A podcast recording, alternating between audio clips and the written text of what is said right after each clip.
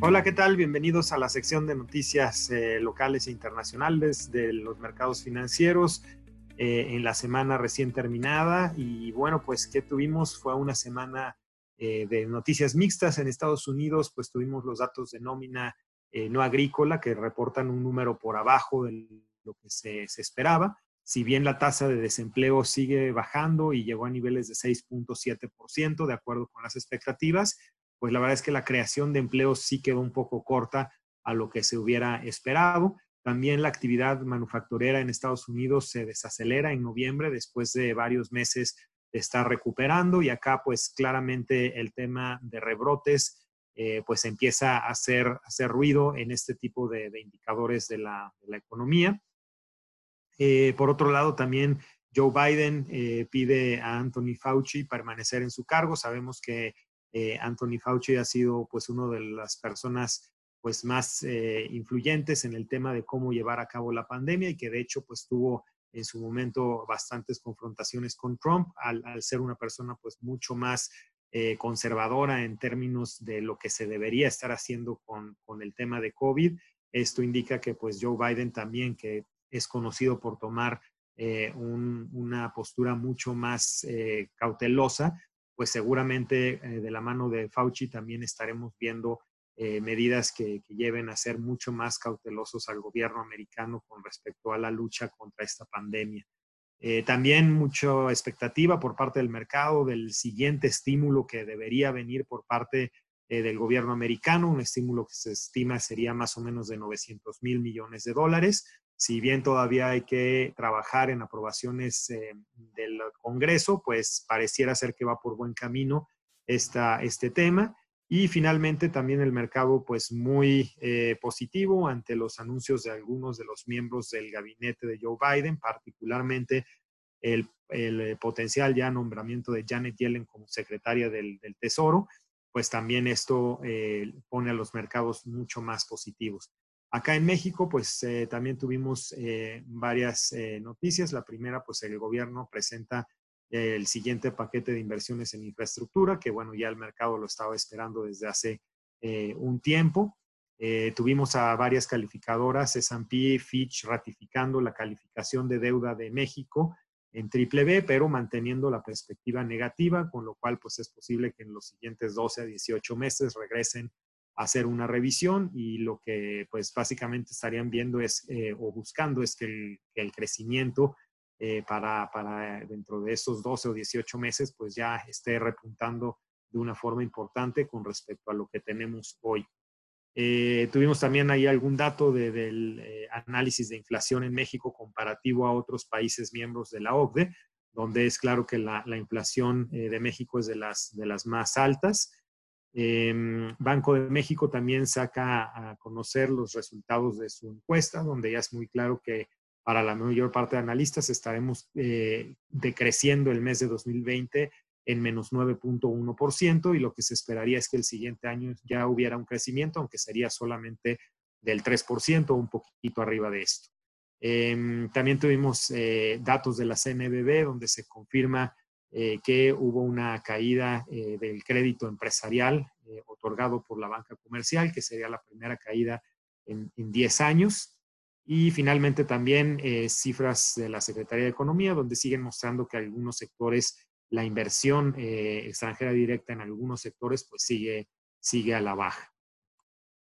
En cuanto a noticias en otros países, bueno, en la Unión Europea claramente está muy pendiente de fortalecer las relaciones con, Biden después de que pues, la relación con Trump fue una relación bastante eh, eh, complicada con, esta región. Em, vamos a ver con Biden probablemente unas relaciones más, más estabilizadas. En temas de Brexit, pues la verdad es que siguen sin darse acuerdos concretos entre la Unión Europea y, la, y el Reino Unido en términos de comercio, por lo cual es altamente probable que entremos al 2021 sin que tengan un acuerdo comercial y eso pues afectaría de forma importante sobre todo la economía del Reino Unido. Eh, tuvimos también la reunión semestral de la OPEC, donde llegan a un consenso sobre la necesidad de mantener los recortes de producción de petróleo al menos otros tres meses más y con esto, bueno, pues el precio del petróleo se apuntala y se, se mantiene ya mucho más cerca de los 45 dólares por barril en el caso del WTI. Y bueno, finalmente también todos los ojos del mundo muy atentos al inicio de la eh, vacuna en Reino Unido, que será pues el primer país que ha aprobado eh, eh, la vacuna de Pfizer y que estará pues ya em, aplicándola a sus habitantes pues en las siguientes semanas. En cuanto a mercados, pues fue una semana en general positiva para la parte de accionaria. El S&P 500 nuevamente rompe récords históricos, ya prácticamente en 3.700 puntos, un alza de 1.67%. Eh, de nuevo acá muy eh, impulsado, por un lado esperando estos estímulos adicionales eh, por parte del gobierno y, y, también esperando pues de nuevo ya que el 20 de enero Biden entre em, a, iniciar su mandato, probablemente con, eh, eh, unas expectativas de seguir apuntalando la, la economía eh, de una forma pues, relativamente importante. También claramente todo el tema de, em, de aplicación de vacunas en algún momento ya a inicios de 2021, pues tiene a los mercados bastante positivos. El caso de México no fue la excepción, de hecho acá también tuvimos pues una de las mejores semanas eh, de los últimos años para el IPC, subiendo 4.73%. El rendimiento acumulado del año con este, con este crecimiento del índice, pues ya está eh, prácticamente a los mismos niveles de inicio de año, 0.24%, y con bastantes em, acciones que siguen recuperándose después de, estar en, muchas de ellas en mínimos históricos y, algunas otras eh, también con, con, caídas muy importantes que el mercado estaba aprovechando para eh, invertir eh, pues en empresas con valuaciones relativas a otras partes del mundo mucho más atractivas. En Europa también una semana un poco más neutra, allá el Eurostock 50 sube solamente 0.33%. Eh, y en Asia también otra semana bastante buena, donde varios mercados de Asia también están prácticamente en máximos históricos en sus bolsas de valores y es así que el, el MSCI Asia sube otro 1%, muy apoyado por los datos también de crecimiento de las economías principalmente chinas y, y asimismo de otras economías del sureste asiático. En cuanto a divisas, pues en todo este ambiente de apetito a riesgo, el dólar es el que ha estado siendo el, el, perdedor neto, prácticamente perdiendo valor contra todas las monedas a nivel mundial contra el peso mexicano, pues eh, es la misma situación. Finalmente sí rompe este nivel eh, piso que teníamos de 20 pesos por dólar em, y se dirige eh, a, para cerrar la semana cerca del 19.80. Aquí vamos a tener que ir evaluando qué tanto la debilidad del dólar continúa. En teoría, el siguiente rango o piso técnico debería ser 19.50 entonces es probable que ahora nos situemos en un punto o en un rango más de 19.50 a 20.50.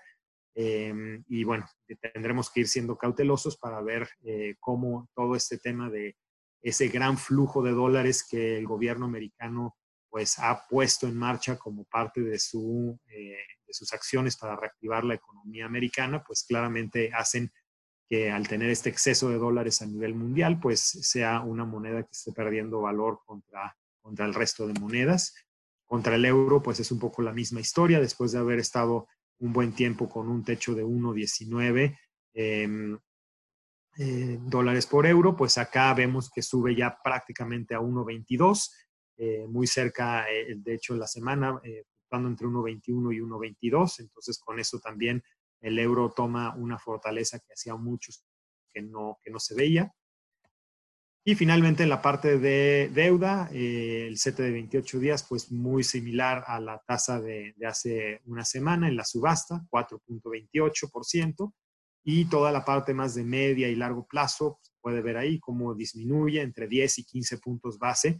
con lo cual fue una muy buena semana para los fondos de renta fija de mediano y largo plazo, esto en anticipación a que eh, Banco de México pueda continuar su disminución de tasas en el 2021. Em, lo anterior pues va a depender mucho de que la inflación efectivamente empiece a comportarse eh, mejor. Recordemos que vimos la inflación de los primeros 15 días de noviembre ya cayendo de forma importante.